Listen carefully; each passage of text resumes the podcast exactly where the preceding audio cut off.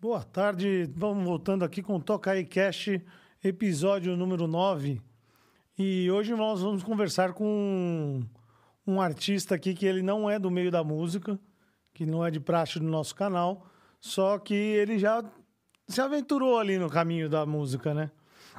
Então, como o nosso canal também é destinado à arte e à cultura, resolvemos chamar aqui para conversar com vocês o artista plástico e grafiteiro Anderson Hope. Fala aí, Hope, tudo bem? Fala galera, boa tarde a todos. Estamos aí para somar um pouquinho da história.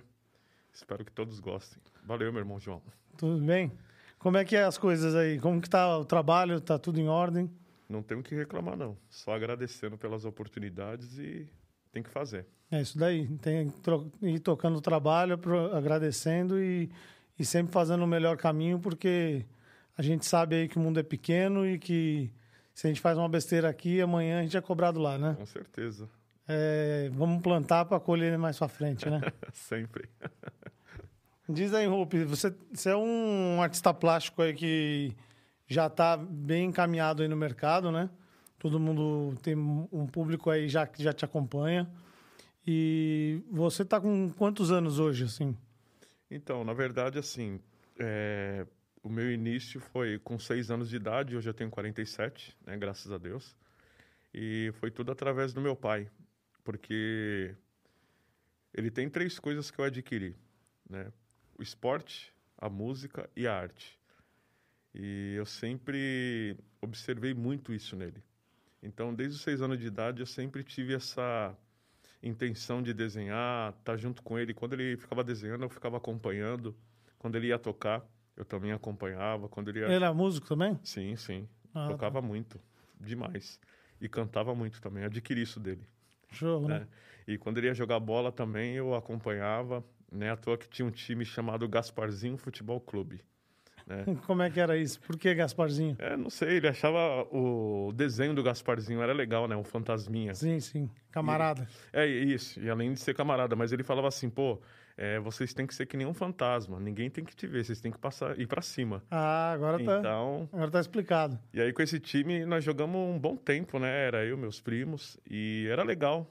Mas chegou um momento que não deu certo porque você tem que tomar conta da família, trabalhos a fazer e tomar conta ainda de futebol.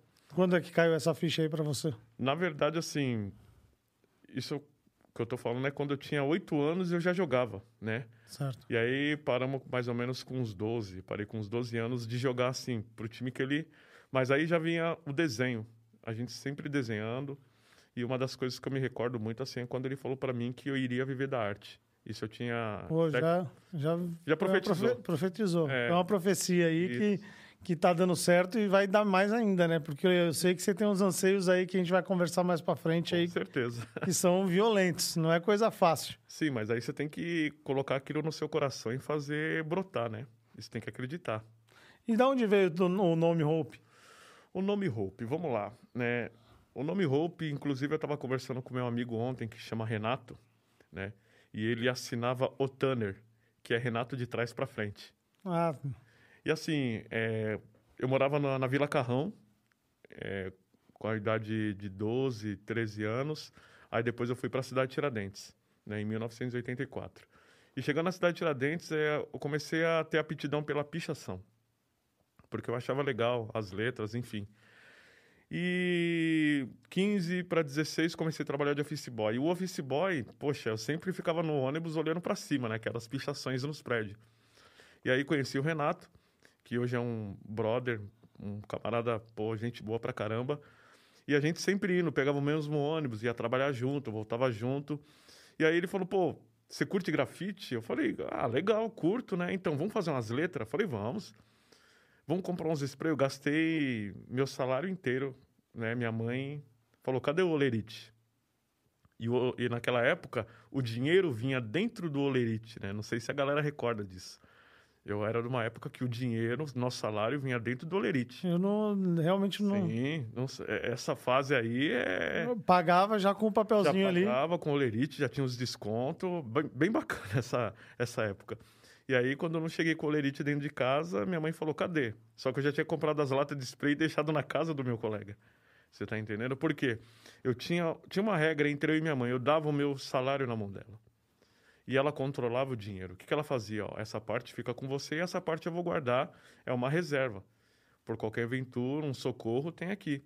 E assim, ainda mais que naquela época era passe, né? Não, é bilhete, não era bilhete único, era passe. Então, assim, se acabar o dinheiro da condução, você... Então, eu não dei o olerite na mão dela e ela ficou muito brava na época comigo.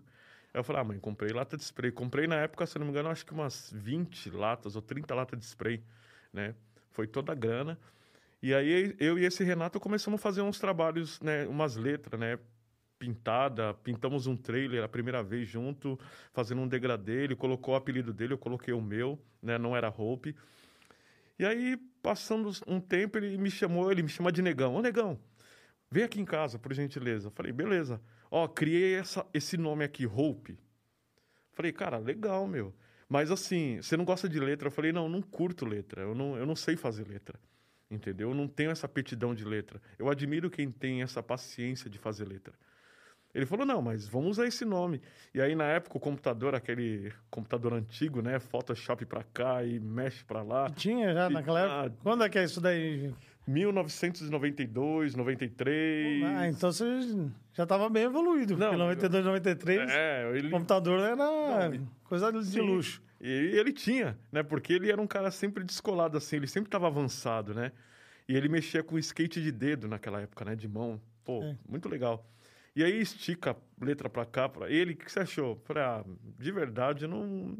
É legal, mas eu não tenho paciência para fazer isso. Ele falou: faz o seguinte, então você continua utilizando o nome Hope, eu vou fazendo letra e você vai fazendo personagem, beleza? E aí eu falei: não, tranquilo. Só que chegou um período da vida, né, meu? É, tanto para mim como para ele, nós se desvinculamos, não perdemos a amizade. Aí ele falou para mim: ó, eu vou parar, né? Não tô mais afim de fazer, continua com esse nome Hope, entendeu? Não deixa a engrenagem secar, sempre vai colocando óleo, não deixa esse nome cair. Falei, não, com certeza. Só que todo começo é difícil. Com certeza. Quando eu me apresentava, tinha alguns eventos de grafite, multirão, né? Me apresentava, ah, quem é você? Ah, não sei o que é. Ah, é importante você falar isso, porque tem muita gente que é, vê o seu resultado hoje e acha que você fez isso aí em dois, três, não, quatro, cinco anos. Não, quem pensa isso? Né? Você vem de final da década de 90 aí, Sim. tô vendo. Ah, vamos, vamos começar. Oito anos eu desenhava junto com meu pai. com 15 anos estava na pichação. E 90, 92, 93 já estava partindo para a arte do grafite. Você está entendendo? Só que assim, não é de agora. E, e quando ele parou, ele falou para mim: Negão, continua, não para. Falei, beleza. Só que, como eu torno a te dizer, eu, eu me apresentava para alguns eventos, quando começou, pô, ia ter, vai ter um evento em tal bairro. Eu me apresentava, ah, não conheço, não sei quem é. Mas me diz uma coisa, é, você já é, é, trabalhava 100% parte aí? Não, eu era hum. office boy. Depois eu comecei a trabalhar numa empresa de tintas. Tá, mas quando você começou lá, você já tinha essa pretensão de trabalhar com arte porque você ouviu o seu pai te falando aquilo? Ou você não, não. imaginava, falar, vou fazer isso aqui porque eu gosto? Não, nem imaginava, porque quando se fala em trabalhar por conta, supostamente, existe uma palavra que se chama medo. Com certeza. Porque... Tem muita gente que não, não vai para frente porque tem, fica Sim, travado, né? Porque você está acostumado de ter o seu salário e o seu vale ali todo mês. Você trabalhando ou não, você vai, vai receber. E quando você trabalha por conta, ainda mais arte. É, a incerteza é, é muito grande. Com né? certeza, porque quando eu falei para minha mãe na época, né? É, meus pais faleceram. Mas na época eu falei, mãe, vou trabalhar com arte. Você tá maluco, você tem que se aposentar. Sempre aquela conversa assim. Do, da velha, isso, da, da velha, velha escola, né? da velha escola, você tem que se aposentar. Olha aí seu pai. Nunca questionava, mas no meu coração não estava aquilo ali. No meu coração estava outro tipo, porque não é à toa que as pessoas, quando olhavam meus desenhos, falavam, pô, você vai longe. Mas eu falava, pô, só tá em palavras. Mas depende, a atitude depende da gente. Se a gente ficar esperando, as coisas não vão acontecer. Você entendeu? Com certeza. Então eu sempre fui uma pessoa que corria atrás. E você, é, independente disso tudo aí que você me falou, de você poder estar, tá, é, como eu diria, é, tentando. Se hoje você visse um jovem iniciando a carreira ali, igual você iniciou, mas ele, ele ainda tendo a possibilidade de, de trabalhar, hum, é, ele tem que trabalhar e tem que tocar carreira. O que, que você aprendeu lá atrás que você possa trazer para esse jovem de hoje que queira tá, tá indo para trabalhar com a arte em si, 100%, sem ter dois empregos? Qual seria o atalho assim que você daria de dica assim? Interessante você falar isso porque essa semana eu tive conversando com pessoas que vieram perguntar para mim, pô, como que é trabalhar com arte? Aí eu vou falar a mesma resposta a qual eu te apresentei meu irmão honesto para você. Ah, o nome dele é Honesto mesmo? Honesto, é. Não, pensei que você falou, ele é honesto, pô. Não, Honesto é o nome dele é. mesmo. Aí, oh. assim, o dia que eu perguntei para ele, porque ele é, um, ele é uma pessoa que, em questão da arte, sempre admirei. E um dia eu perguntei para ele assim: Meu, eu queria trabalhar com arte. Sabe qual foi a resposta dele? Você está preparado para passar fome? E aí, dentro do metrô, da estação Consolação. É duro, mas é uma realidade, né? É, uma realidade. Eu parei. Ele te jogou na cara, não, mas. Ele. né, não é à toa que a minha amizade. Nós temos amizade de 20 anos. Né? Eu conheci ele através da minha esposa. E assim, quando ele falou aquilo, eu parei, pensei. E eu falei, mas passa fome será que eu vou ficar sem comer? Mas não era o passar fome sem, é, é, e não, você não comer. Porque quando você trabalha por conta, você tem uns gigantes que você tem que, você tem que matar. A cada, a cada dia você tem um leão, você tem um urso. Então as pessoas acham que você abrir uma empresa hoje, amanhã você está milionário. Não é assim. E tem muita gente vendendo isso na internet hoje, né? Sim, sim. Não é, e não é desse jeito. Eu falo por experiência própria. Hoje, eu mantenho a minha família com arte, com o que eu faço. E eu tenho prazer. E o Honesto, ele foi uma pessoa que eu acompanhei. Eu fui assistente dele. Eu fui assistente no estúdio que ele tinha na Bela Vista. Eu fazia a questão de limpar o chão, eu fazia a questão de fazer o almoço, eu fazia a questão de limpar a mesa, fazia a questão de colocar fita nas telas dele. Eu fazia a questão de ficar observando ele pintar, mas nunca atravessando o espaço dele, porque o meu pai me ensinou: aonde você chegar, sente na última cadeira. Não sei se você já viu essa história. Porque se você sentar na primeira, o dono daquela, daquele lugar pode te tirar dali. Então sempre chego, eu gosto de ficar lá atrás, quietinho no meu canto. E com ele, sempre observando, no estúdio que, ele, que, eu, que eu trabalhava com ele, eu não tenho vergonha de falar, eu ganhava 50 reais por dia, na Bela Vista. Com quantos anos você estava aí? Não, já era, já era recente, em 2005, 2006. Não, mas 2005, 2006, pelo que eu vi, você já estava fazendo umas sim, galerias, né? Sim, mas é onde, assim, eu sofri um pouco, entendeu? Já estava em galeria, mas eu estava meio que na zona de conforto. Não é zona, eu não vou falar essa palavra zona de conforto, eu estava meio que indignado com o que eu estava fazendo. Porque eu trabalhando junto com ele, eu, ele me ensinava, ele falou, tem essa arte aqui, tem esse artista aqui, tem esse aqui, eu vou te apresentar algumas coisas para você entender onde você quer chegar. Então, assim, era, uma, era um conflito na minha mente, porque era fácil eu chegar e pegar um papel e desenhar o que eu sabia. Então, ele, ele, ele mostrou para mim, né, me apresentou algumas coisas que eu não sabia e onde eu poderia chegar. Você entendeu? Então, as pessoas hoje falam assim, pô, é, você está assim por causa de fulano de tal. Não, eu estou assim porque eu sempre fui atrás, né? É, nunca é, deu vontade já de desistir, né? Quando eu tive percas, deu vontade de parar no meio do caminho. E uma das outras coisas também, o meu apoio, a minha esposa, por exemplo. É uma mulher que sempre falou, meu, se é isso que você quer, vai em frente. Porque isso ajuda muito. Ah, com certeza, quando você tem alguém atrás te apoiando. Exatamente. É, não precisa nem ser financeiramente, mas psicologicamente muito mais do que financeiramente. Uhum. É muito mais importante porque você consegue criar uma força que você não tem, né? Claro, porque eu sempre escutei assim: não, você não vai chegar a lugar nenhum com esses bonecos. Entendeu? Você ouvia muito isso? Ah, acho que até hoje, se bobear, não sei. Eu olho assim, mas falavam muito para mim: você não vai chegar a lugar nenhum com esses bonecos. Teve um dia eu tava pintando uma parede em frente, o prédio onde eu morava. E aí uma das vizinhas falou assim para mim: Nossa, esses bonecos, um olho grande, outro pequeno, onde você vai chegar com isso? Aí eu falei: Por quê? Não, é mais fácil você ir pro inferno do que. Eu falei: Sério? Tudo bem.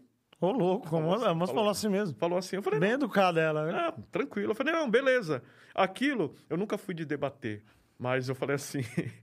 eu vou chegar. Então, hoje as pessoas.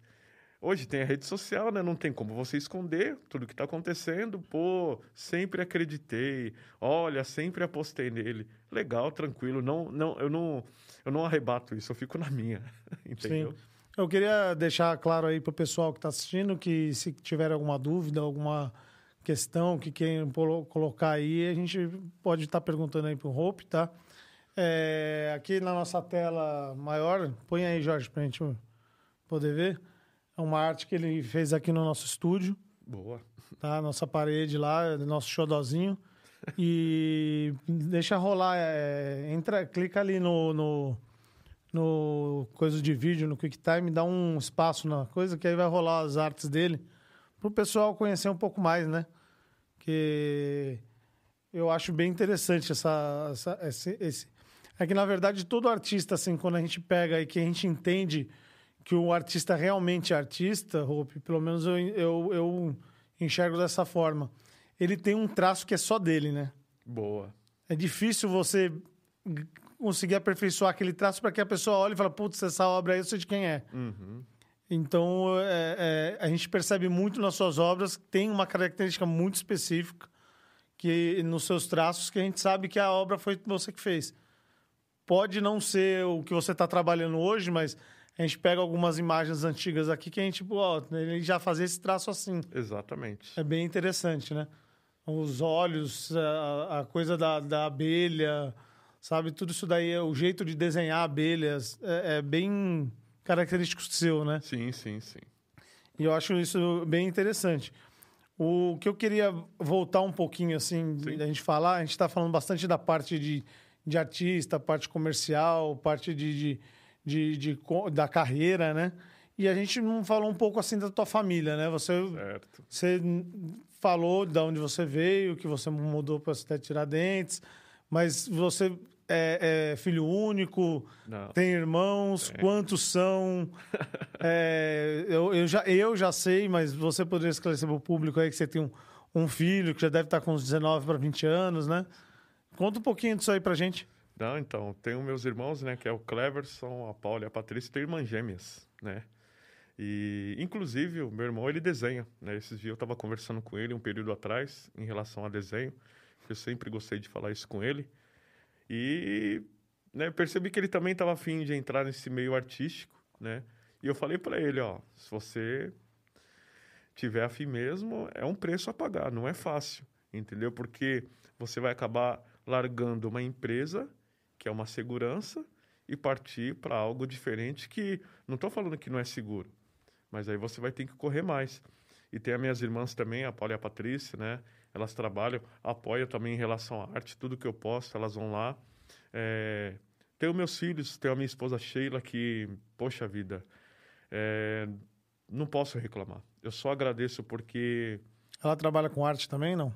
Ela faz uns bonequinhos de biscuit, mas ela é cabeleireira. Ela certo. faz trança, você entendeu? Ela faz customização. já, já deu para abrir um salão para ela? Não, ela já tem um salão. E já... ela que me incentivou a trabalhar por conta. E, e, foi ela que abriu o próprio salão? Você ajudou bastante? Porque vocês né, têm aí um, um jogo entre vocês aí muito sim, sim. Parceria, né? Sim, ela trabalhava na 24 de maio. Depois ela viu que, poxa vida, porque chega uma hora que eu acredito que ela percebeu também que ela tem talento.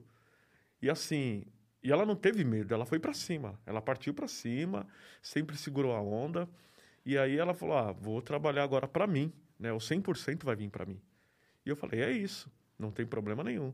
Então assim, eu vejo o trabalho dela, quantas vezes já fiquei na rua causa dela assim, ela fazendo trança, ó, já tá acabando. Eu falei: "Meu, não vai dar para". E o, o carro-chefe dela é mesmo tranceado de Isso, cabelo trança, alongamento, cabelo afro, entendeu? ela faz entendi. muito isso, mas ela também gosta de fazer bolo, né? Ela faz uns bonequinhos de biscuit. Sim. Agora ela está fazendo umas bolsas de pérola. Ela sempre foi tá mudando. Não, tá... correu atrás. Isso é legal. E os meus filhos têm isso, né? É, as minhas filhas, a Sara desenha, sabe? A Emily canta. O Brian gosta de bater uma bola. Tá todo mundo então, meio assim, que ligado todo... à cultura, esporte. Isso mesmo. Arte. Então, assim, eu acho muito interessante isso. Mas eu explico para eles, né? para o sonho ser realizado, tem que correr atrás. Você tá entendendo? Eu falo porque assim, eu não tive. Nada cai do céu, né? Não, não. Você pode agradecer pelo que você ganhou, você não pode pedir, Exatamente. você tem que agir, né? Exatamente. Se você não agir, não. não- E não perder a essência, você Sim. tá entendendo? Sabe? Moro na cidade de Tiradentes já há mais de 30 anos. Gosto do bairro pra caramba. Acho muito legal porque me traz muita inspiração. Sim. sa- Sabe? É dali que vem os frutos pra minha vida. Você tá entendendo?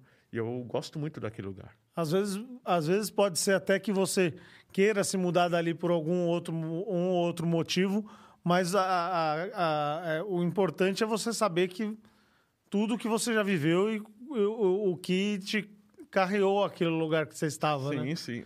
Mas assim, Independente se amanhã você vai mudar para um lugar que você acha diferente, que tem mais, mais árvore, mais, mais vegetação ou, ou qualquer coisa do tipo, mas você tem aquela essência in- intrínseca do seu corpo, da sua mente. Sim, sim, não. Jamais, se um dia acontecer de mudar, porque essa é a ideia, você tá entendendo?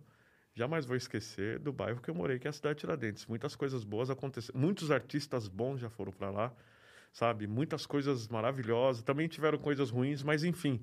é, a gente tem que ter um olhar crendo que a situação pode melhorar. Você tá Sim. entendendo? Com certeza. Não pode ficar também achando, ah, vou ficar aqui porque eu quero ficar aqui, Não. porque meus amigos estão aqui, eu não vou nunca partir para outro lugar, né? Pelo contrário. É, é, A gente tem que se mexer exatamente para trazer novos ares, né? Exatamente. E ainda mais você sendo artista, provavelmente surjam novas inspirações aí Poxa, em locais diferentes, né? cabeça que é uma engrenagem. É, com certeza, tem que ser assim. Você não quer falar um pouco aí, faz uma, uma propaganda aí do, do, do salão da sua esposa, pô. Ela vai ficar feliz, manda um beijo pra ela. Não, pô. não, só o fato dela me apoiar, Sheila de Paula, meu Deus do céu, que o salão dela é dentro da nossa casa, né? Mas ela faz muito a domicílio. É uma das coisas que eu que eu admiro muito, que para ela não tem distância, né? Quando eu estava vindo para cá, eu estava conversando com o motorista, né? Ele falou: "Pô, você atravessou a cidade", né? Ele falou, eu falei para ele: "Tranquilo, cara. Para mim, é, quando você quer algo, você tem que ir atrás". E eu vejo a minha esposa assim. Para ela não tem distância, né? Então, ela para mim é uma baita inspiração. E ela vai e faz mesmo, não tá nem aí. A gente, e isso que dá certo, porque a gente se respeita o nosso trabalho. Você entendeu? E ela é uma boa transista. Ela E, e eu não sei se quem está assistindo aí acompanha esse tipo de, de trabalho assim. É um trabalho muito difícil. É, é uma coisa que, tipo, se a pessoa pega para fazer uma, uma, uma trança, ela fica 5, 6 horas sentada numa cadeira, não é? Então, não é uma coisa fácil, não é um negócio que qualquer um vai ali. Então, tem que ter um dom ali, né? Então, Mas eu acho interessante a- as clientes que vão lá em casa, né? Chega de um jeito, sai toda Sai completamente diferente. Está certo. Ela vai exatamente procurando a, a- mudança, né? Aham. Mas é isso aí. A, a mulher tem muita, muita vaidade, né? O quê? Então. Mas é exatamente isso aí. Agora me diz um pouco aí da, eh, da parte profissional sua, né? A gente sabe que eh, você, como você, ou como outros artistas, existem milhares no Brasil, assim, que fazem obras excelentes, uma qualidade, assim, que, que destoa, né? Só que a gente sabe que não, não é só isso que importa, né?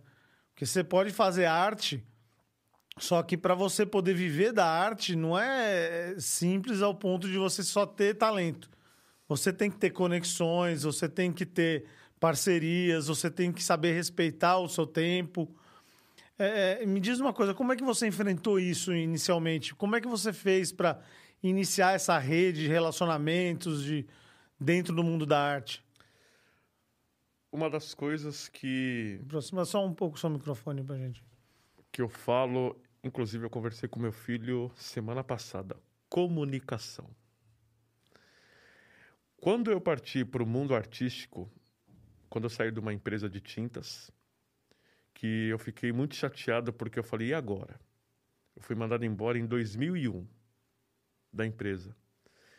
E até a Copa do Mundo 2002. Mas teve algum motivo específico assim ou você já não Não, eu vou, não, vou até falar em relação a essa demissão, porque teve uma mulher que chegou, ela sentou na cadeira, ela sempre ia lá tomar um café comigo, né? Uma senhora. E teve um dia que ela falou para mim, ó, eu não vejo mais você atrás desse balcão. E aí eu fiquei assim pensando, né? Por que ela tá falando isso? E aí passou-se uma semana, ela chegou novamente e falou: Eu não vejo você atrás desse balcão. E aí, meu amigo honesto foi na empresa que eu trabalhava, né? E foi comprar tinta. Para quê? Para fazer grafite. Para pintar. Ele e o Flávio Samelo. Eles foram comprar tinta e eu que. Eu, eu bati as tintas na máquina, né? E eles, pô, nós vamos comprar tinta e tal. Aqui, ele, eu estava trabalhando no Metrô Paraíso e vão comprar tinta para fazer um trabalho de arte. Aquilo ali, quando eu falei assim, poxa, eu tô aqui atrás de um balcão e eles vão pintar. Aquilo me deu uma tristeza dentro do meu coração. Eu falei, eu quero isso. Porém, há muitos anos atrás, meu pai já tinha falado que eu viveria da arte. E aí, eu fui assaltado pelo mesmo bandido cinco vezes. Para você ter uma ideia. Chegava um momento que eu entregava, toma, leva. E aquilo foi me desanimando. E não sei se você sabe, eu vou para a igreja. E aí eu estava num culto na igreja, e aí falou, ó, tem pessoas aqui que vai ser dona do seu próprio negócio.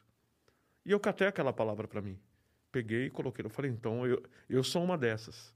Passou, chegando uma certa situação, em 2001, no finalzinho de 2001, o, o gerente da loja falou, ó, você não serve mais para nós. Aquilo ali foi um balde de água fria, porque tinha, já estava com a minha esposa, é, a situação já, poxa vida, aluguel para pagar, contas, e uma pessoa sem trabalhar, é sério, é difícil. E eu falei, bom, o que, que eu vou fazer? Vou tentar na arte. Resumindo, lá onde eu moro tem vários condomínios. E um desses condomínios falou para mim assim: Poxa, você não fazeria um grafite aqui no muro pra gente? Aí eu, o quê? Essas pedras, desenhar umas pedras. Eu falei, beleza, desenho sim, sem problema nenhum. Resumindo, quando eu fiz esse trabalho, terminei, o síndico entregou um envelope na minha mão com todo o dinheiro que eu, pelo valor que eu pedi. Quando eu olhei, eu falei, opa, na empresa eu não recebia assim. Recebia porque vinha desconto e aquilo já me deu um ânimo. Bora lá, vamos tentar viver. E tá? só dependia de você fazer mais e mais trabalho. né? Exatamente. Aí o que, que aconteceu? O meu irmão trabalhava numa loja, né? E eu falei para ele: vê quanto que é um compressor aí para mim. Ele viu lá. Falei: não, vou comprar um. Por quê? Na onde eu moro tem muito comércio. Aí eu comecei a pintar porta de aço. Isso eu não tenho vergonha de falar, pintar porta de aço. Pessoal, tem como escrever um nome? Tem como fazer um desenho? E pintando porta de aço. E pinta para lá e pinta para cá sem parar. Só que entra, entra algo aí que, assim, não é que a porta de aço era ruim de pintar, mas ainda não era o que eu queria. Você entendeu? Por quê? Eu vi os artistas pintando na rua, fazendo aquilo, sabe, o que eles sempre mais quis. Um dia eu estava na Barra Funda, lembra a época do Play Center? Lembro, Play Center. Poxa vida, quando eu tô na Barra Funda. Era o- o- a, a- minha felicidade é quando eu- meu pai conseguia deixar a Porra, gente Irmão! uma vez nas férias no Play Center o dia inteiro. Ele largava todos os irmãos lá. Isso, é isso mesmo, largava Era- todo mundo. Tinha sete anos, mas tava lá. Igual pinto no lixo. Meu, quando eu, eu vi a galera pintando o Play Center, fazendo arte, aquilo ali eu falei, é isso que eu quero. E aí foi passando, foi passando. Eu pinto umas portas de aço na onde eu moro hoje. Pinto, pinto, não tem problema nenhum. Mas hoje, assim, hoje eu vivo do meu desenho. Só que o meu desenho não era assim. Eu era, eu, eu fui de uma época que se reunia eu, o Mauro, o Cláudio e o Ronald. São amigos de amigos antigos. A gente se reunia na sexta-feira para ficar copiando o desenho dos gibis, é, Marvel. A gente ficava lá copiando, copiando, copiando para ver quem fazia melhor. Você entendeu? A gente virava à noite. E isso aí estimulou a poder desenhar mais ainda. Hoje não tem mais isso. De se reunir, ou vamos desenhar. Hoje eu e o Honesto, a gente. Vamos desenhar? Vamos.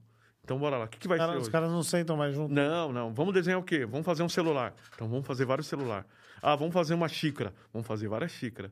Ó, vamos desenhar um microfone. Vamos desenhar vários microfones. E antigamente a gente. E aí ia vendo qual que ficava mais Isso bacana. não. Independente assim se ia ficar legal ou não, mas a gente estava desenhando. Isso se chama observação. E a gente tem uma, a gente tem uma crew chamada Respingados. que a gente pega desenhos de observação e manda para a parede. Então, assim, e faz com que você fica mais habituado em desenhar, sabe? É, você vai para a parede, ah, vamos desenhar o quê? Teve um evento que ele me chamou, um projeto dele, ele falou, Hope, eu quero terminar esse projeto em dois dias. Você está comigo? Eu falei, tô. Chegou uma hora que a gente ah, vai desenhar o quê? Ah, vamos desenhar câmera fotográfica. Ah, vai desenhar o quê? Ah, vamos desenhar o lápis. E era um fosso de elevador de 18 metros. Ô, louco. De cima e embaixo. E é tipo aqueles de vidro? Exatamente. E nós ficamos em cima do elevador e, ó, trampando que nem gente grande. Mas descansava? Como é que era? Descanso. Palavra descanso? Nada. Fizeram de fralda. Bora lá. Nem cara. banheiro. Não, vamos embora, velho. Vamos terminar isso aqui. Enquanto a galera tava terminando em um mês, a gente terminou em dois dias. O que eu percebo aqui que a gente trabalha com música, né? Deixa eu tomar uma água aqui que tá. Que é muito difícil pro artista da música. Eu, eu acredito que seja para todos, por isso que eu vou te fazer essa pergunta. É, quando você vai se vender, é a coisa mais difícil que tem, né? Porque você não, não. Primeiro que você vai tratar com uma pessoa que muitas vezes não tem o, a empatia de entender que você está fazendo uma arte e que você tem um preço. Sim. E ela vai querer barganhar por isso, vai querer é, diminuir o valor e ela não entende que isso aí pode estar tá mexendo com o ego do artista, né? Sim. E muitos artistas que a gente pega aqui no meio da música, é, muitas vezes não se identificam como artista quando eles recebem a ligação. Porque eles são pequenos, eles não têm empresários, não têm escritórios é, gerenciando a carreira deles. E fica muito difícil para ele tratar de financeiro quando ele fala que ele é o artista. Porque o cara vai pedir o desconto, ele não vai poder falar, ah, eu tenho que conversar com fulano. Porque é ele que decide. Sim. Então eu queria saber como que é isso no meio da arte, se também acontece dessa mesma forma, se é difícil se vender e ah, muitas vezes é melhor você entregar a tua arte ou o teu gerenciamento de, de carreira ali na mão de alguém para fazer para você, porque você não vai ter essa, essa esse, esse, essa questão de ter que lidar com a pessoa que está comprando a tua arte. Uhum. Porque você não vai falar não, e muitas vezes porque você pode ser arrogante ou qualquer coisa do tipo. Como é que você, você Hope, é, é, trabalha isso na tua cabeça ou trabalha na, nas suas vendas? Então, quando eu fiz a minha primeira venda, é, foi algo muito interessante, né? Inclusive, a pessoa que comprou, a colecionadora, tem uma, poxa, uma amizade muito grande com ela, que é a Folly. Ela trabalha lá na, na Faria Lima. E quando ela comprou um desenho meu, eu costumo usar essa frase: Até quanto você pode investir em uma obra minha? Nossa, mas você fala isso, Hope? Falo, falo, né? Ou se não, eu uso aqui preço, prazo, qualidade. Você tem direito de escolher dois. É, é o triângulo, o famoso triângulo. É. Então, assim, é, acho que como eu trabalhei com vendas de tinta, para mim, eu estou falando eu, eu não acho tão difícil em relação. Eu tinha uma dificuldade em cobrar. Eu ficava com medo, pô, vou cobrar esse X valor, mas eu vou estar tá perdendo, porque eu já deixei pessoas tomando conta das minhas coisas. Sim. E não teve sucesso. Você entendeu? Porque eu ficava brigando muito. Brigando assim, pô, se for preciso, pode abaixar, não tem problema. Pode dar desconto, não tem problema. Mas o cara dava desconto no teu, não dava no dele, né? Exatamente. Mas por que você assim? Eu, aí eu sempre coloquei isso, olha, é um pedaço de mim que vai estar na casa da pessoa. Não, mas você não tem que pensar desse jeito. Eu tenho que pensar como? Ah, mas é sua obra. Não, tranquilo. Ah, mas você vai perder. Tranquilo, não tem problema. Na verdade, na verdade, eu acho que a tua cabeça é a melhor de todas, porque se você parar para pensar, é, você não vai perder. Essa pessoa que vai deixar aquela obra ali exposta, ela está fazendo uma, uma propaganda para você, está numa uhum. vitrine Exato. a mais. Isso. E aí, dali, pode surgir mais dois trabalhos. E aí, não é, não é verdade? Ok, eu já, eu já cheguei em situações é, de vender 10 telas em um dia. Ei, glória. Por quê? Aí é Nossa, é, é, eu já, olha, eu participei do, do, do Art Battle, né? É uma batalha de artistas. Inclusive, eu acho que você ganhou a última agora. Não, não, Uma? fiquei. Eu não ganhei. Não? mas só o fato de ter Participado. participado, eu, já, eu, já, eu já ganhei. Então, assim, eu tava ali pintando e pessoas, pô, posso falar com você? Pode. Você tem um cartão? Tenho. E uma dessas pessoas que mora na França falou: Roupe, eu tô aqui na Oscar Freire e gostaria que você trouxesse algumas obras para mim. E quando eu levei, vou ficar com todas. Então, assim, poxa vida. E as pessoas falam, pô, eu tô sendo muito questionado por isso. Mas eu não ligo do que estão falando de mim. Eu não tenho problema nenhum. Podem falar, podem elogiar, podem criticar, não tem problema. Por quê? Lá na cidade de Tiradentes eu tenho uma família. Eu tenho contas a pagar, Com tenho uma família para sustentar. Você tá entendendo? Por isso que eu também não hesito. Se tiver que pintar porta de aço, eu vou pintar. Qual que é o problema maior da porta de aço? Que... Posso falar? Pode Posso falar. ser sincero? Seja Tem- sincero. É que tem artista que é o seguinte: porta de aço eu não pinto, supostamente. Mas aí quando você vira as costas, ele tá pintando a porta de aço. Mas por que, ele fala isso? Não, porque assim, eu pinto, eu faço trabalhos comercial. Eu faço trabalho. Ô, Hope, tem como você fazer uma máquina de costura aqui? Faço. Pinto. Esses dias eu pintei. Fui lá, pintei os comércios. Inclusive, né, é, tem orçamentos que eu tenho que fazer lá na cidade de Tiradentes. Ô, dá pra você fazer um desenho de uma bola aqui? Faço. Claro que eu faço. Tem artista que fala, isso eu não faço. Ah, não faz. Aí você vira as costas e ele tá fazendo. Você tem? Eu não tenho vergonha. Porque tem artista, ah, é o meu nome, não tem problema. O, o fato da, da porta de aço é, pode estar correlacionado à revenda do negócio? Não é revenda, é. Vou ser bem claro. A pessoa tem orgulho, fica, é, é, pessoas orgulhosas. Tem artista que é orgulhoso. Eu não vou me vender por uma porta de. Não vou pintar a porta de aço. Eu não tenho. Ah, vou ficar pintando comércio. Eu prefiro estar num lugar mais top. Porra, mas é tão bacana Não, você, de mas- repente, ter um comércio ali. um- por exemplo, uma, uma- Vai, vou dar um exemplo aqui. Uma dessas oficinas de moto. Pô, sempre tem um grafite.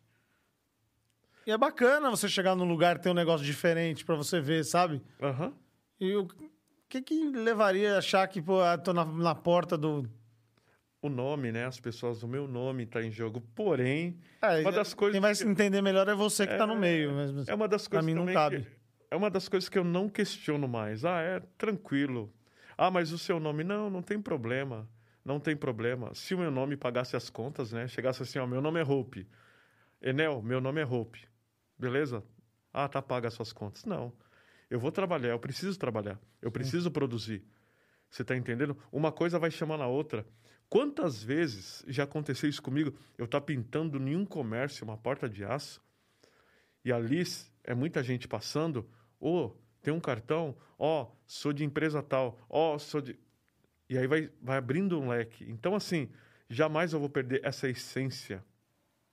Você está entendendo? O mesmo Hope que está na Oscar Freire é o mesmo Hope que está na cidade Tiradentes. Você entendeu onde eu quero chegar? É isso. Entendeu? O mesmo Hope estava jogando bola ontem, Dia das Crianças. O mesmo Hope está aqui na MD. Então é isso. As pessoas, ah não, eu isso eu não faço. Eu faço. Entendeu? Perfeito. É, eu queria falar um pouco, um pouco assim da característica do seu trabalho, né? Boa. Eu percebi que hoje você está com uma tendência maior a fazer o- os seus bonecos de sempre. E eu percebo que nas suas artes você sempre tem algumas coisas muito características e eu queria entender se existe algum significado dentro disso, né? Muito. Por exemplo, sempre reparo que tem um cachecolzinho, ou tem uma touca, ou tem abelha, ou tem um cogumelo. Isso daí são coisas que você sempre põe na tua arte. Sim. E tem significado específico ou é uma composição de uns traços que você criou e que você acha que você sempre tem que ter para identificar a sua arte? Então, como eu fui, eu sou muito ligado a desenho, né? Quando eu assisti Alice no País das Maravilhas, minhas filhas gostam muito. Eu, os cogumelos, quando eu vi aquilo, eu falei: opa, peraí. Eu vou tentar colocar no meu trabalho, mas aí não tinha colocado ainda. Mas enfim, os cachecóis. Minha esposa um dia fez para mim a primeira vez um cachecol que ela também faz cachecol. Eu acho bem bacana. Ela, ela vai para cima de tudo. Eu falo para ela, meu, você tem que abrir uma mega empresa, sabe? Ela faz cachecol, boneco de biscuit, faz bolo, que mais? É, um dia você vai comer lá um pavê de bis na minha casa, hein? Aí sim. hein? Beleza? Não sei se você gosta de doce, mas Eu gosto. Meu, gosto, lá- mas não sou aquele cara que eu preciso comer um doce, mas Não. tem um docinho ali. um dia ela fez um panetone com sorvete dentro que eu falei, meu Deus do céu, deixa quieto que se deixar aqui a gente vai detonar. E aí ela fez um cachecol vermelho e branco pra mim. Falei, meu Deus, cachecol vermelho e branco. Ela, ah, eu fiz pra você. E aí eu É o coloquei... Oi? É o Wally. Não- O Wally que é vermelho e branco, né? Eu só não sei se o cachecol era, não lembro, mas. Não, mas eu sempre curti essa. Olha o essa- vermelho e branco lá. Eu sempre curti essa ideia do listrado, porque sabe aquelas boias que vai na água? Eu acho, eu acho bonito ela listrada. E aí, quando ela fez, eu vi, eu falei, nossa, legal. Vou tentar colocar esse cachecol num personagem meu. Né? Inclusive, tem essa foto do primeiro desenho com cachecol. Quando eu fiz esse desenho e comecei a, a dar volume no cachecol, falei, nossa, calma aí, calma aí. Aquilo, ó, pra você ter uma ideia, como que a coisa é muito louca. Quando começou a ficar com volume, eu travei, você acredita? Você vai falar, por quê? É. Porque tava ficando muito bom. E eu travei por ver aquilo ficando legal.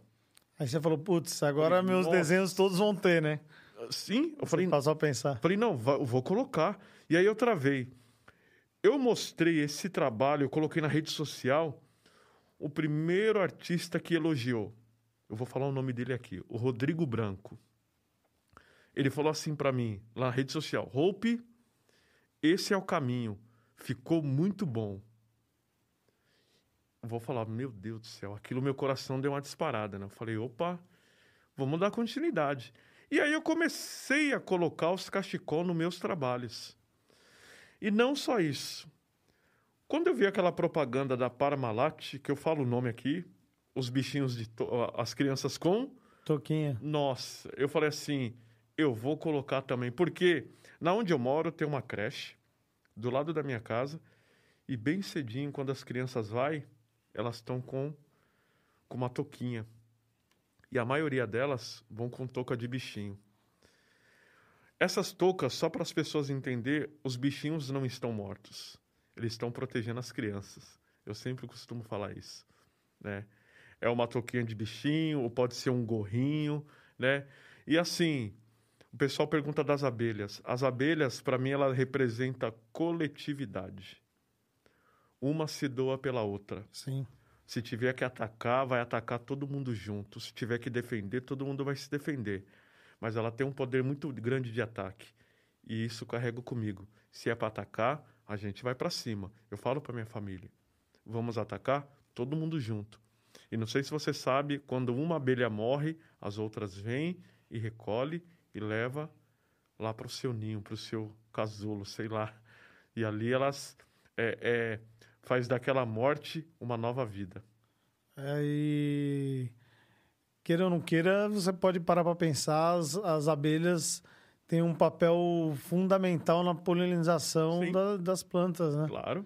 E 95% da, da vegetação é a responsabilidade é é delas, né? Aham, exatamente. E aí, por isso que eu faço abelha, cogumelo, que eu fico pensando nos desenhos. Assim, é algo emocionante. quando Eu, quando começo a desenhar, sei lá, é, é uma transformação, até emociona, você entendeu? Porque eu entro dentro do desenho. Eu quero viver aquilo ali. Eu tô vendo meu desenho aqui na tela. É, sabe quando você vai vendo, você fala, poxa vida, é... E tem também pedaços do meu pai, pedaços da minha família, tem um pouco de cada coisa. É, eu tava até comentando agora, Sim, exatamente. fora do ar, né? Aham. Que eu tinha visto você comentar que seu pai usava aquela, fazia aquela boca de coraçãozinho, Porque ele fazia uns peixes. né? E ele, inclusive, te cobrava, né? Pra você melhorar os traços ali, né? Exatamente, exatamente. Isso é, isso é bem interessante. Agora, me diz uma coisa, né, no, no mercado, assim, da, da- do grafite. Vamos ir direto para o mercado do grafite mesmo, né? Sim.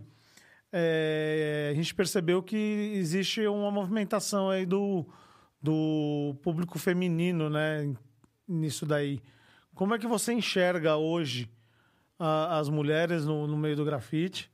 Se é- é- é- como que você percebe, é, qual é a sua percepção do mercado, aceitação do mercado, é, como que é isso daí? O que, que você acha que...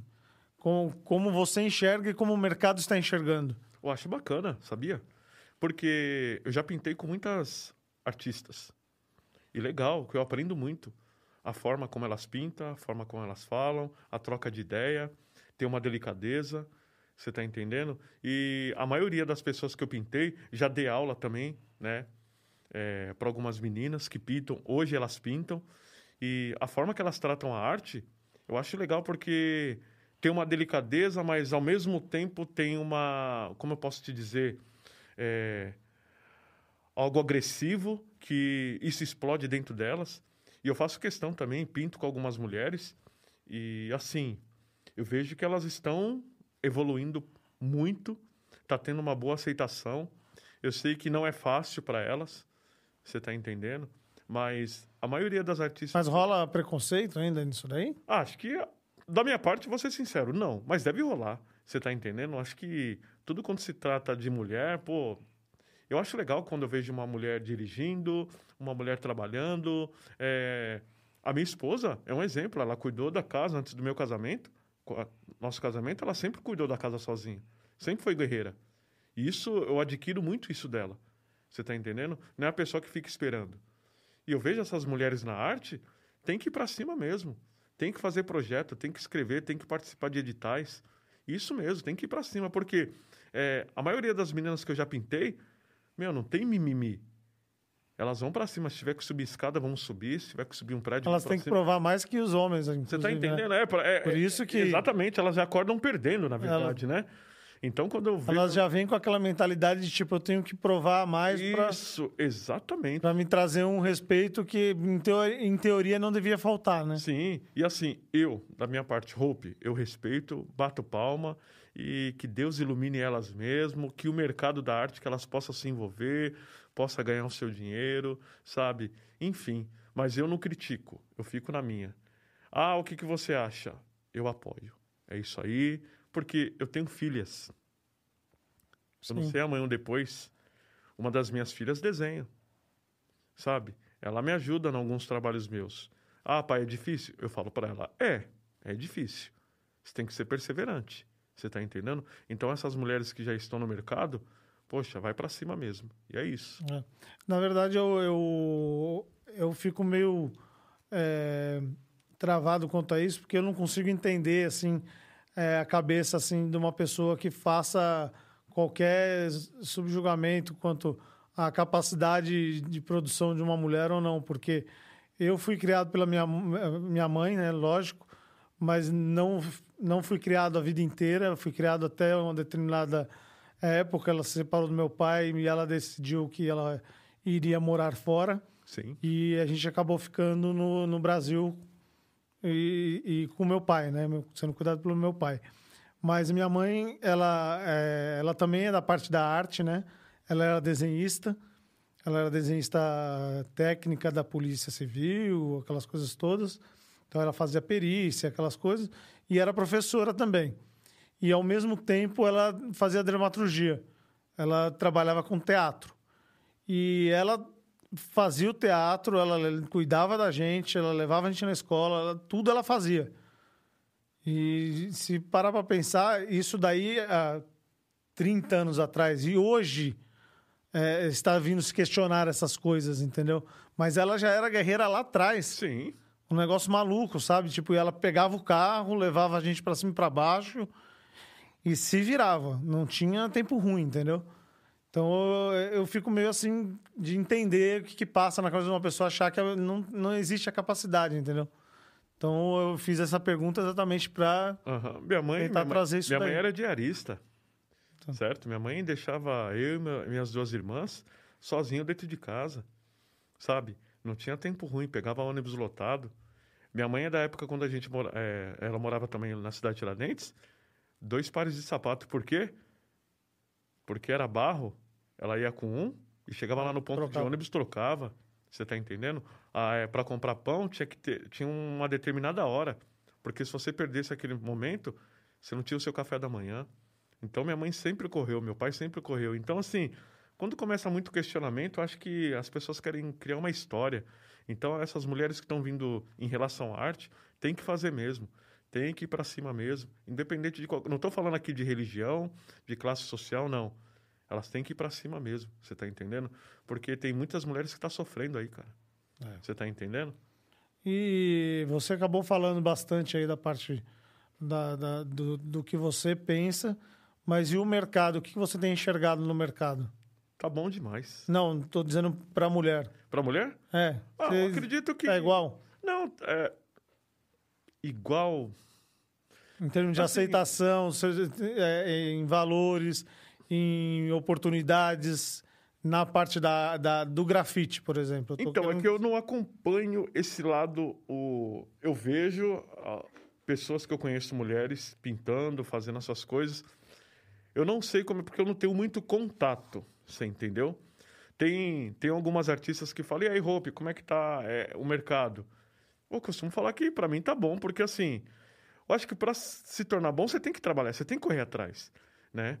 E eu acredito que para as mulheres aí. Ah, eu vejo umas mulheres pintando umas empenas hoje aí que eu não pintei ainda, entendeu? Elas pintam uns prédios aí. Oh, é mesmo? É, bacana, parabéns. Então, eu acredito que tão, tão, tá tendo uma boa aceitação. É isso aí, vai para cima mesmo, entendeu? Ah, certo. Agora eu vou entrar numa polêmica aqui com você. Oh, meu Deus, vou até tomar uma vou, coca. Vou te derrubar agora.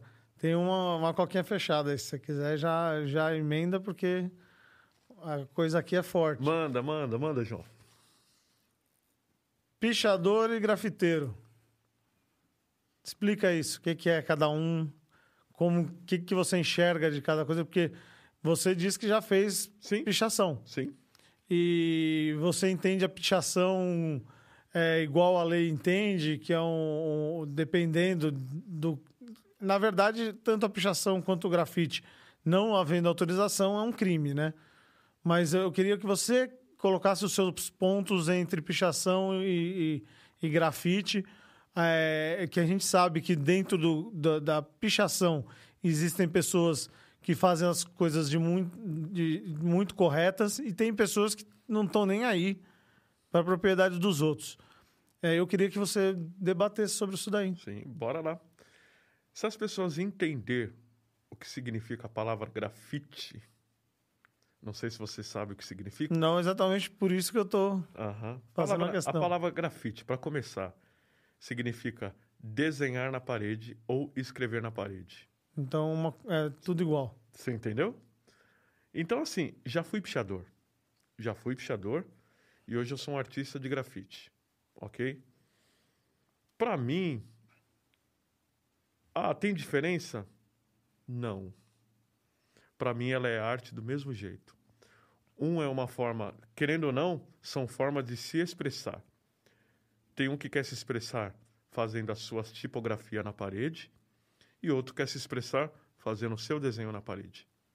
Certo. Eu optei em desenhar, mas jamais vou criticar um pichador. Ah, você está falando isso porque você está em frente a umas câmeras. Não, porque eu, na minha casa, se você for ver minha casa agora, está toda pichada dentro entendeu? Foram pichadores, foram pessoas que fazem letras. Então, assim, eu tenho uma eu admiro, eu tenho uma admiração muito grande porque é, eu vejo a coragem dessa galera. Também vejo a coragem também da pessoa que vai fazer um, um, um, um grafite na parede. Você está entendendo? Porque eles estão se expressando. Tem pessoas ah, que. Ah, se eles estão pondo ali, eles vão ser julgados de alguma forma. Qualquer forma. Positivamente, negativamente. E a pessoa às vezes vai até é, questionar, não é nem a arte, que é o que ela teria que questionar, tipo, ah, não gostei dessa arte, tem, tem o seu, seu senso crítico, mas vai é, questionar a índole da pessoa por estar tá fazendo aquilo. E existem, você está ali para tomar tapa, praticamente, né? Exatamente. Já aconteceu isso comigo, mesmo fazendo arte. Ah, mas fazendo a pichação também. Então, assim, é, para mim, eu acho que tem que ser feito mesmo. Hoje a pichação está na galeria. Olha aí. Hoje a pichação está na galeria. Tem grandes pichadores que, pô, viajam o mundo fazendo as suas letras. Como também o grafite está na galeria. Então, assim, eu não. Eu nunca fui de, assim, o que, que você acha? Você acha legal? Meu, eu gosto, entendeu? Eu não critico porque eu já fui do meio. Porque hoje tem pessoas que já foram do meio e saiu. Ah, isso aqui eu não. Não, se tiver que fazer, eu faço. Quantas vezes eu já convidei pichador, vamos pintar junto? Pô, mas eu faço pichação. Bora lá, cara. Picha em cima do meu desenho. Aqui, é, na verdade, você tá. Você tá falando, é, sinceramente, assim, pelo que eu enxergo, falando de pessoas que fazem as coisas da forma correta, né? Sim. Porque também existem pessoas que fazem as coisas erradas, né? Que é aquele pichador que simplesmente só quer marcar o espaço dele, independente de onde ele faz, e se, se tem uma pessoa que é dona daquilo ali e não gosta, quer que tenha, esteja bonito o lugar ou não, uma pessoa não, não liga. Ela quer ir lá em forma de protesto, Exatamente. mas sem respeitar o espaço do outro, né? Sim. E, e você estava falando só. eh, no caso aí, você está falando só do, do, do grafiteiro e do pichador que realmente respeita, que tem um pouco de bom senso, porque existem também os que não, têm, né? tem, tem, tem. Não, assim, eu vou, eu vou falar por mim. Todas as vezes que eu vou fazer uma pintura e se eu vejo que tem uma pichação, sabe o que eu faço? Eu entro em contato com o pichador, você acredita? Pra saber, né? Do, Não, e aí? procedência. Não, não, posso, ó, vou ter um trabalho assim, assim, tem como... Ô, beleza, Roupe. É, tudo vai em questão, sabe do que? Da conversa. Como você conversa. Tem pichador também não. Deixa a pichação aí, beleza, tranquilo. Não vou debater, cara. É isso aí. Porque eu respeito o seu espaço. Você pintou ali, entendeu? Ou também, se tiver que se unir também, beleza. Eu acho que tem que parar com essa... Como que se diz? Essa hipocrisia, né, meu? Não, o espaço é meu e pronto, acabou, não tô nem aí. Mas daqui a pouco também tá, tá, poxa, tá pintando por cima do outro, não respeita o próximo. Então, eu procuro fazer o quê? Eu troco uma ideia. Já fiz eventos, pichadores, lá onde eu moro, na cidade de Tiradentes, com a galera do grafite. Todo mundo já se uniu, todo mundo sentou na mesa comendo junto. Poxa, foi uma troca bacana, você entendeu? Então, eu não... Sobre isso, assim, para mim, é tranquilo, João. É bom, é bom pontuar isso daí, né? Pra Respondi saber, a né? sua pergunta? Respondeu, lógico. Beleza. É, Agora, assim, na sua carreira, assim, quando eu queria que você me, me pontuasse, assim, é, quando exatamente você fez um trabalho que você olhou ali e, e putz, você parou para pensar e falou, pô, tá acontecendo. Agora vai e, e, e dá para eu viver disso daqui, vai dar certo.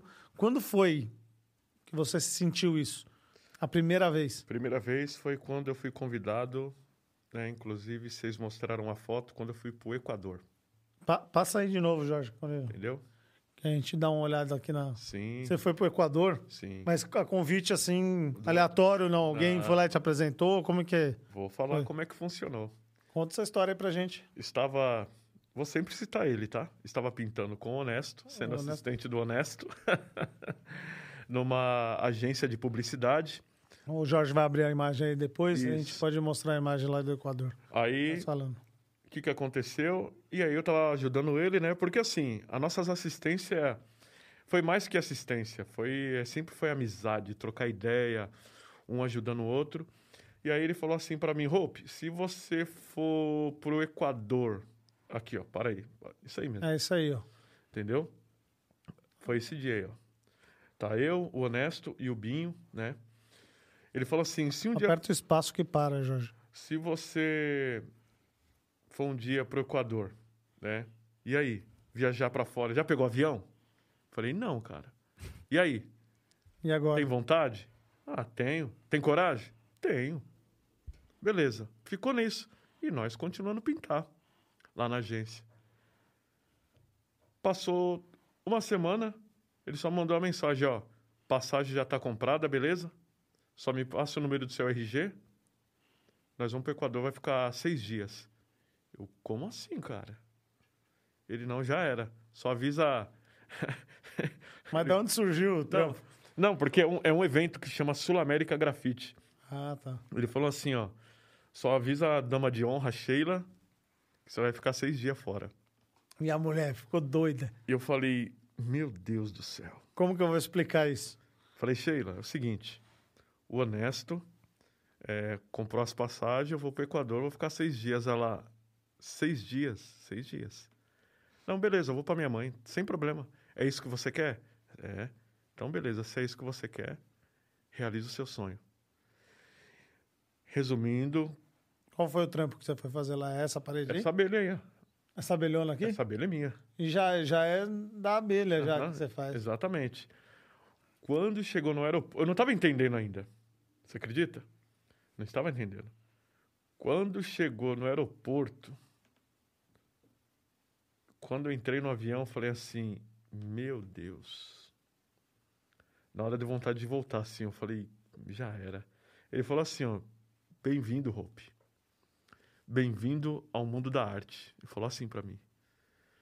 Quando, sabe, o avião decolou, eu falei: Meu Deus. Olhei, olhei assim, falei: Já era. Já era. Já era. É isso que eu quero. É isso que eu quero.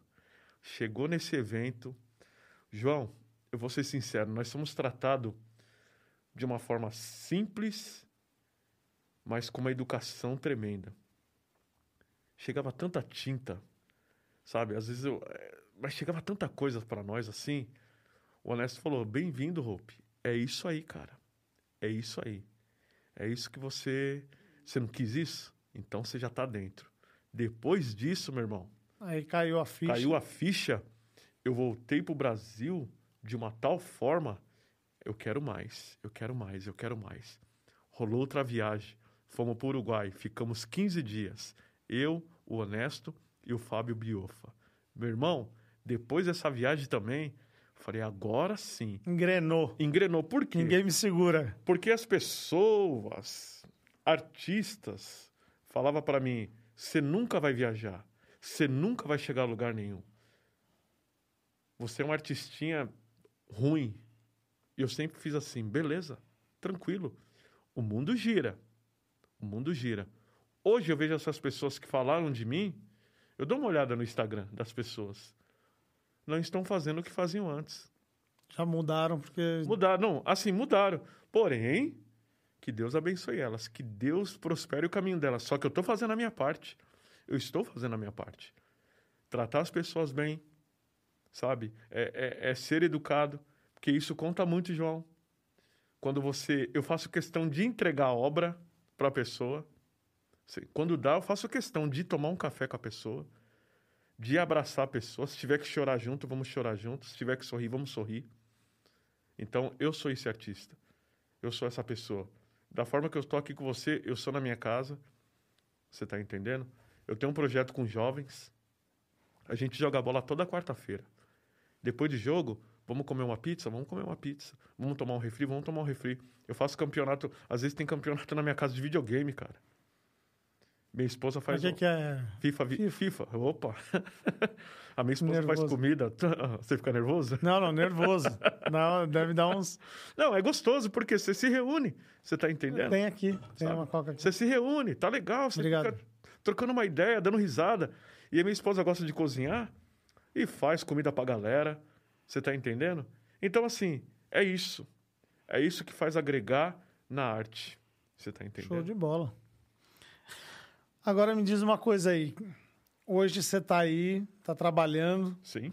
Não tá faltando trampo, tá na correria, tá fazendo, acontecendo. Sim. Tô vendo que tem um monte de novidade aí. Você tá vendendo agora as camisetas também, Opa. né? O pessoal lá tá da galeria. Da onde que é? Lá na, na Oscar Freire? Poxa, vida, aí, olha, é, primeiramente aqui eu vou, eu vou fazer os agradecimentos, por quê? É, o Ivan Moré, poxa vida, um cara que eu conheci né, um tempo atrás lá na Laboff, né? E através do Ivan Moré e também dos trabalhos que eu tenho feito assim, hoje a, a, a loja Sou Básico, né? Básico.com, eu pintei a fachada lá na Oscar Freire, né, no número 1182. E além da fachada, saíram as camisetas, né, com o meu trabalho. Tem uns pôster e tá rolando a exposição. Devia ter trazido umas para mostrar. Pô. Entendeu? Poxa vida. Yeah. tá no Instagram aí, ô. e assim, é, é bem bacana Não pelo fato da camisa, é uma das outras coisas também que eu sempre, quando eu trabalhava no, no estúdio com o Honesto, eu ficava olhando as camisas, ficava olhando tudo. E aquilo, sabe, é, entrou no meu coração, um dia vai ser eu. Porque lembrei agora, olha que veio.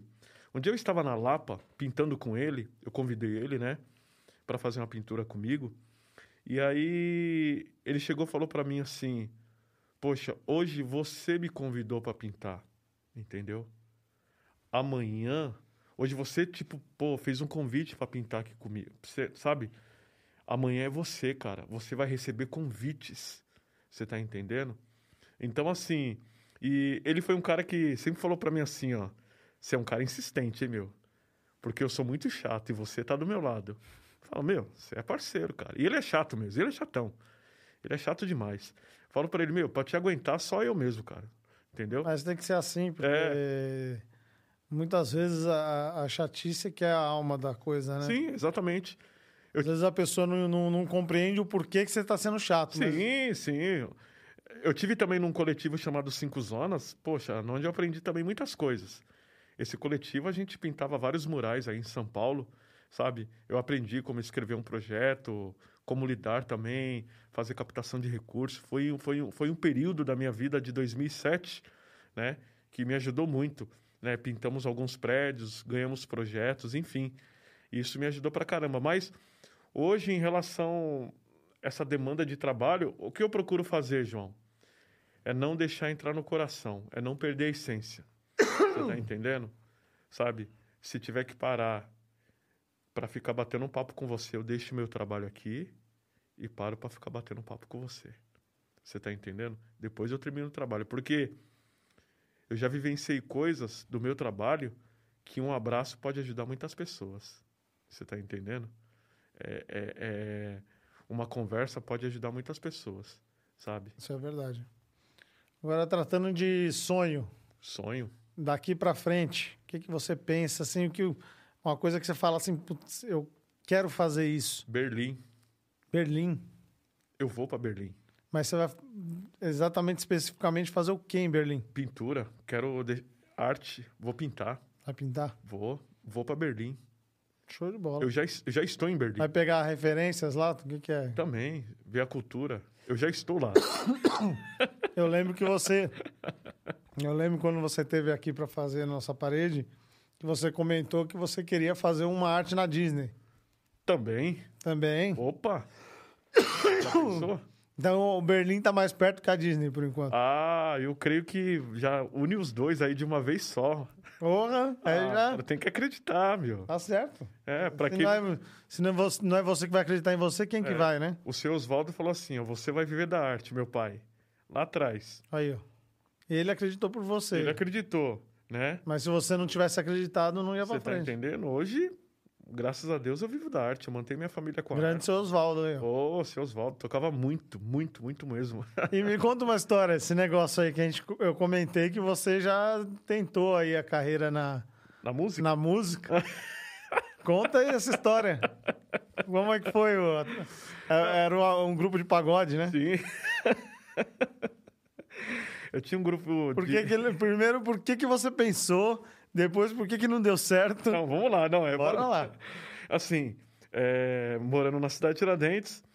E assim, meu pai, meu pai era pagodeiro nato, né? Ele gostava da música. Festa, ele pegava o violão dele e, né? Domingo de manhã ele já descia a rua com um cavaquinho tocando. Ele se reunia com a galera da velha guarda e ia embora. E eu sempre acompanhava. E aí chegou um dia, eu falei, poxa vida, ele me deu um pandeiro na minha mão, falou, ó, faz isso. Eu fiz, ele falou, caramba, primeira vez que eu te dou um pandeiro, você já conseguiu tirar um som de uma pessoa que tenta anos? Fica tentando muitos anos e você já conseguiu? Você é músico também, sabia? Falei, beleza. E aí eu acompanhando ele, né, nos barzinhos da vida e tal. Imagina a dona Fátima como ficava, né? Minha mãe. Maluco. ah, porque meu pai era boêmio, né? E, aí... e tudo que ela queria era que você fizesse o tradicional, né? Uhum, que trabalhava. Minha mãe queria que eu trabalhasse na prefeitura, se aposentasse que nem ele, entendeu? Sim. Mas eu ajudava meu pai. Ele era detetizador. E eu ia com ele na, na nos trampos, enfim. E aí, na cidade de Tiradentes, reunindo com os amigos, vamos montar um grupo de samba? Vamos. Qual é o grupo? Simplicidade. Mas de simples não tinha nada. de simples, sinceramente, cara, não tinha ninguém. Os caras eram tudo, ô oh, rapaziada mala, viu, meu? Mas eu tenho saudade, porque assim, é, a gente se reunia, era, um, era uma reunião benéfica. Beleza. E aí, vai fazer o quê? Vai tocar o quê? Não, o, o meu apelido lá na cidade de Tiradentes é Guia. Guia? Isso. Mas por quê? Eu vou te falar também. Veio o Hope. É, calma, eu vou te falar. eu vou te falar por quê. E assim, não, o, o Guia vai ser o vocalista porque a voz dele é bacana. E eu era o vocalista. Pensa um cara com lente cor de mel e brinquinho. Você tá, tá brincando. Ah, você tá brincando que você, passou essa. Aham. Uhum. Lente cor de mel, brinquinho, cavanhaque, pensa. Eita. Cabelinho baixo. Cabelinho arrumadinho, raspadinho. É isso mesmo. Feitinho, né? O pezinho. É, marcadinho, aquele... né? Isso, aquela costeletinha fina. E vamos pro pagode, beleza? Vamos pro, vamos pro é, pagode. É, tô tentando imaginar aqui, cara. Tá tentando? Tô tentando. Não tenta não, tá cara. Tá difícil. Não tenta não, pelo amor de Deus. Você viu uma foto minha ali que não tinha, já era cabelo baixo? Eu vi, eu vi uma até que você tá mais gordinho. Né? Pensa, pensa, uma, pensa mais baixo o cabelo mais baixo, olho cor de mel, lente cor de mel. É da onde você tirou pra pôr uma Mas, lente cor de sei, mel? Sei, cara. Oh. o que que acontece? É, é, é, esse sonho, né, de ser um baita artista. Naquela cara. época era, as bandas eram assim mesmo. Sim, as bandas eram é, brinquinho, aquelas que brilhava, você tá entendendo? E é isso, a gente queria ser. E eu gostava muito do, do, do, das músicas da velha guarda, Um Fundo de Quintal, uma Bete Carvalho. Que não tinha a ver com esse visual. Que não tinha a ver visual. Com, nada, com esse visual, entendeu? Mas, mas aí tinha aquele Catinguelê, Alta Samba, lembra? É. Tinha, que tinha a ver... Isso, exatamente. O Soweto era perto de casa, entendeu? Então, assim, beleza. E vamos lá, e vamos montar o grupo. Beleza? Grupo Simplicidade, beleza? Simplicidade. Vamos se apresentar na onde? Era nas escolas, era nos barzinhos. A gente passava cada perrengue, meu irmão. Chegaram a gravar alguma coisa? Meu Deus, pula essa parte que não ia dar certo, cara. Porque teve um grupo mais pra frente chamado Simplicidade. Não, mas aí não. Já é. Não, então, aí depois que a gente descobriu que tinha um outro nome, já era. Vamos, vamos fechar. Ah, vamos parar de uma vez, né? Isso, vamos parar de uma vez. Por quê? Arranjaram o pretexto. Não, porque é muito louco esse grupo de samba, porque um quer aparecer mais culto, sabia? E quem aparece mais. Essa é a realidade. É o vocalista. É o vocal.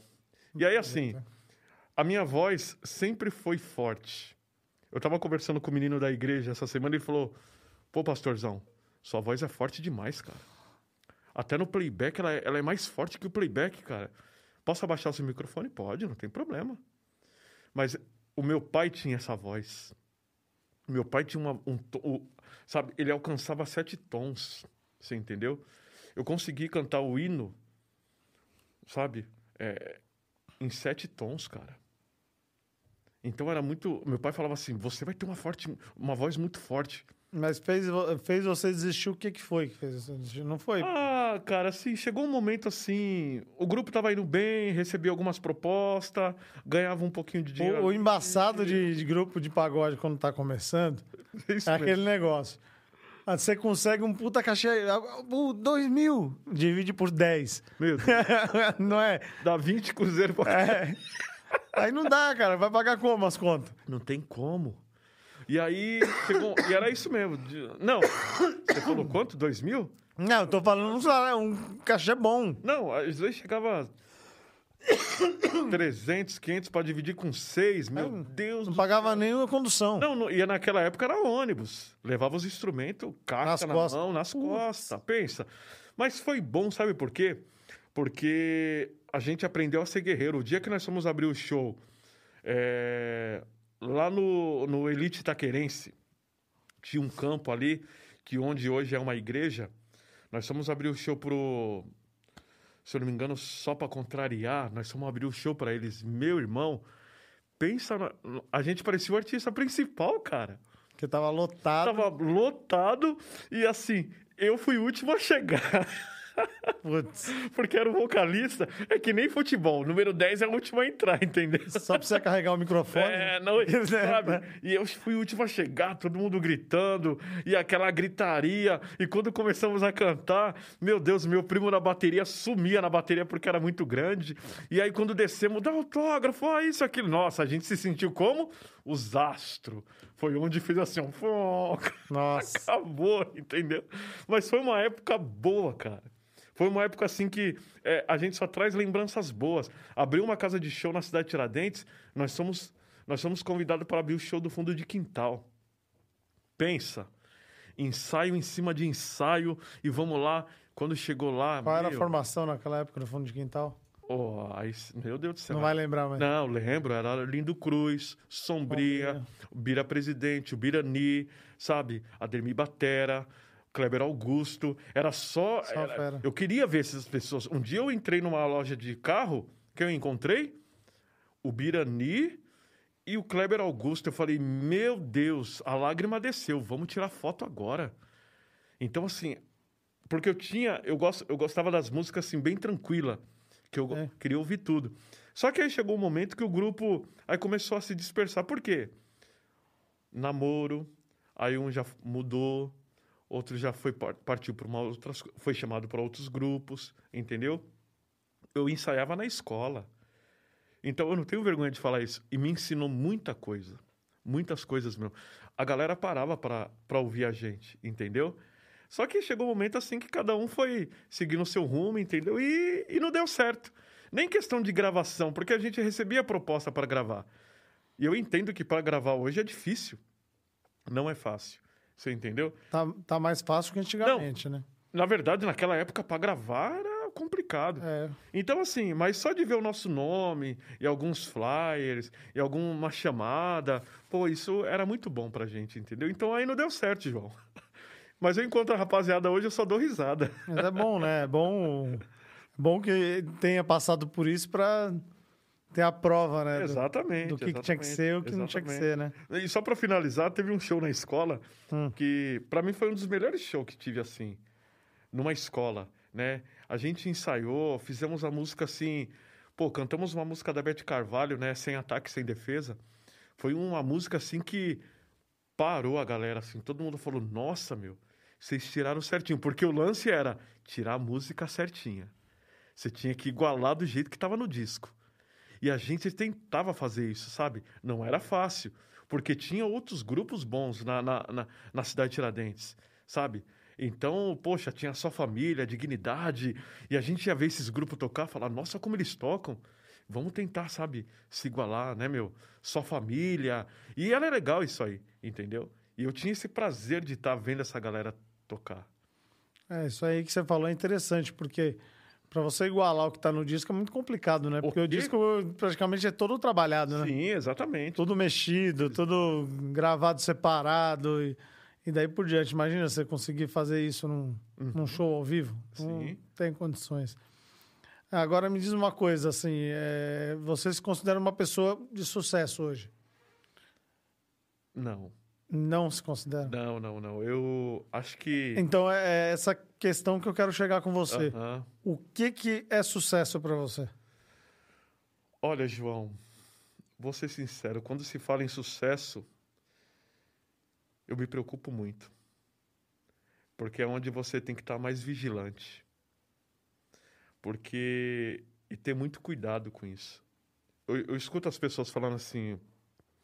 A fala das pessoas. Pô, Rupi, você tá voando. Nossa, você é bom demais. Né? Você. Cara, você é monstro na arte, né? Nossa, você é isso, você é aquilo. Sabe o que eu falo para elas? Vocês que são. Eu estou aqui por causa de vocês. Se não fosse vocês, eu não estaria aqui. E sucesso para mim é poder estar com a minha família, cara. Então você é um cara de sucesso. É, Você está dizendo que não, mas você é. ah, tá com a minha família assim, eu poder contemplar, né, a vida deles. Então, e você não consegue ir jogar bola com seu filho? Não, consigo. Você não com a sua esposa é que- cozinhando lá pro pessoal? Não... É que essa é a palavra, acho que é a palavra sucesso, né? Eu falo, não falo sucesso, eu falo prosperidade. Ok? ser uma pessoa próspera. Tá. É, de poder estar com a minha família, de ter tempo com meus filhos, de se tiver que acordar 10 horas da manhã, eu tô afim de acordar 10 horas da manhã hoje. E ah, hoje até uma situação assim que um, um amigo meu falou, né? Falou: "Caramba, Hope, você falou que ia terminar o trabalho tal hora, mas já terminou e a gente já tá indo embora. Isso é prosperidade, meu irmão. Que legal, cara. Agora você vai para sua casa, você vai estar com a sua família. Só que eu já peguei ônibus lotado. Você tá entendendo? Já vi minha marmita revirar. você tá entendendo? Sim. Já fui pisoteado, sabe? É... Aí você vai falar, você deseja isso? Não, as pessoas têm que passar por esse processo. É um processo É da vida. parte do processo, né? Você levantar às 5 da manhã, chegar às 8 no serviço. Você tá entendendo? Já fui instrumentador cirúrgico. Não sei se você sabe disso. Você comentou a última É, vez que você teve. Já aqui. fui instrumentador cirúrgico. Entrava no hospital às 7 da manhã, saía meio-dia, depois ia para a loja de tinta. Depois ia estudar. Você tá entendendo? Me ajudou muito porque hoje o ser humano é igual, ninguém é melhor que ninguém. Então eu tive uma experiência muito boa. Então assim, acho que é ser próspero, né? E quando onde eu quero chegar, muito elogio, aí é onde eu me preocupo. Você acredita, João? Mas você se preocupa por você ou pelos outros? Ah, Posso roubar um pouco da sua coca? Por favor, você deve roubar ela. É, por mim também, porque se você deixar isso entrar no seu coração, seu ego, ele inflama. E aí, meu irmão, você sabe que se você deixar isso brotar no seu coração, pode te levar a uma queda muito grande. Então, esses dias, teve um- uma pessoa que falou assim para mim: E aí, artistão, beleza? Que bom te ver. Lá no Morumbi. E eu falei para a pessoa assim: Você que é o artista. E aí passou um período, encontrei essa pessoa, ele me abraçou e falou: Cara, você me deixou uma palavra muito boa, sabe por quê?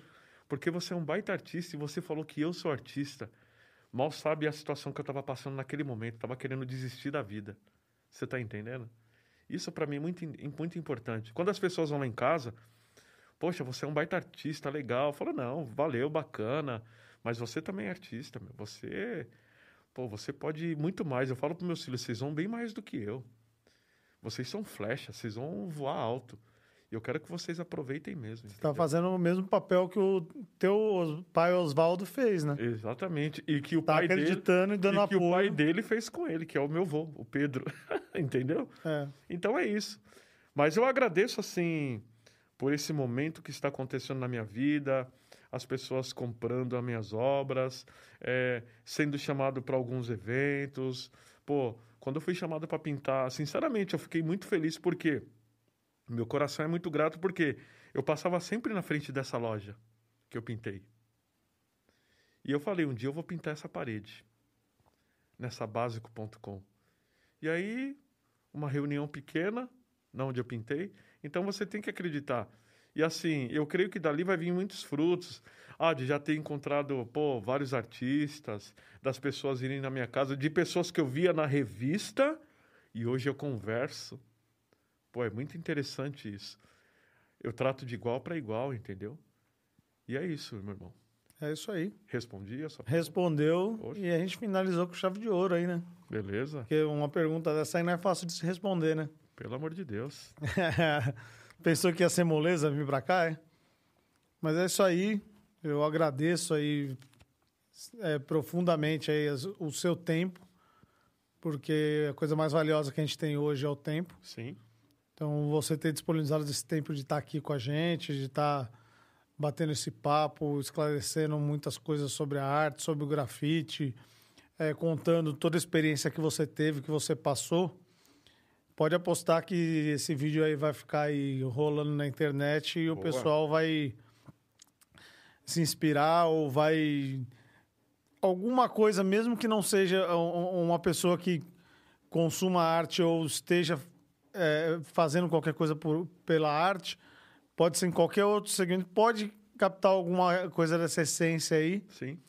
do que você passou, que você tem passado, o que você vai passar, porque a gente está aí para isso, né? Vamos passar nosso conhecimento, tentar mostrar o máximo possível do que a gente faz, para que as pessoas tenham a possibilidade de es- escolha, né?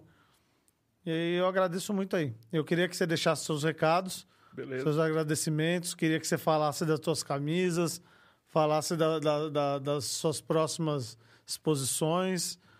Bora lá.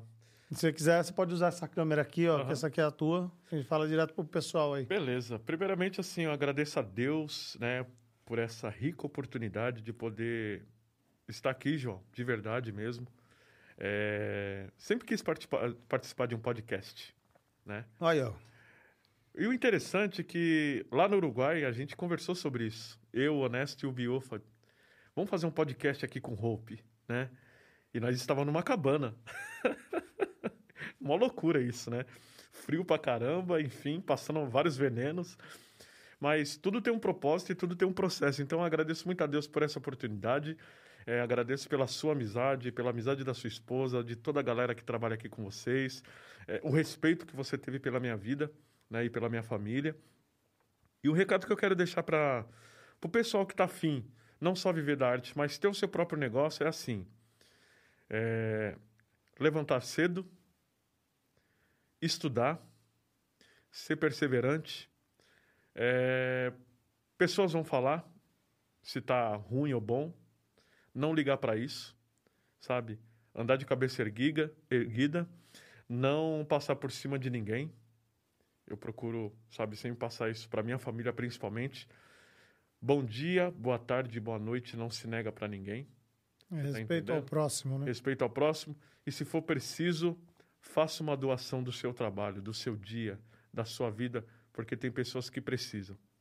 E é isso que Deus ilumina as pessoas.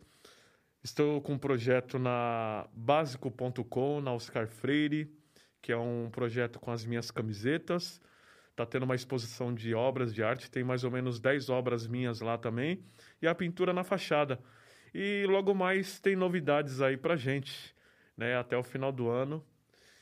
E eu creio que já deu certo. E você, João, continue com essa luz aí, meu irmão. Boa. Beleza? Va- Vamos que vamos. Vamos se despedir do pessoal lá. Se puder pôr a nossa imagem lá da, da nossa fachada lá atrás, Jorge. Dá uma corridinha e pôr na, na imagem da- do monitor. Só para o pessoal aí que não conhece, conhecer aí a arte que o um Hope deixou aí pra gente. Foi um desafio, foi um desafio. Foi um desafio, foi? Porra, com certeza, você só... Você toma cuidado comigo, você sabe, né? Eu sei disso. O pessoal ali, ó, toda hora que bate o olho, fala, nossa, mas aquela... Ficou bacana aquela... aquela... Aquela abelhinha ali naquele canto. Quem foi que Ah, ah, fez? tá certo. O pessoal pergunta, cara. Pergunta, né? Aquela ali, ó. Mostra lá, aquela ali, ó. Ah, sim, a pequenininha, né? É, aquela mais próxima do nome lá, ó. Boa. Você O pessoal tem... tem perguntado disso Tá aí. vendo? Você é artista. Obrigado, gente. Falou, pessoal. Um abraço.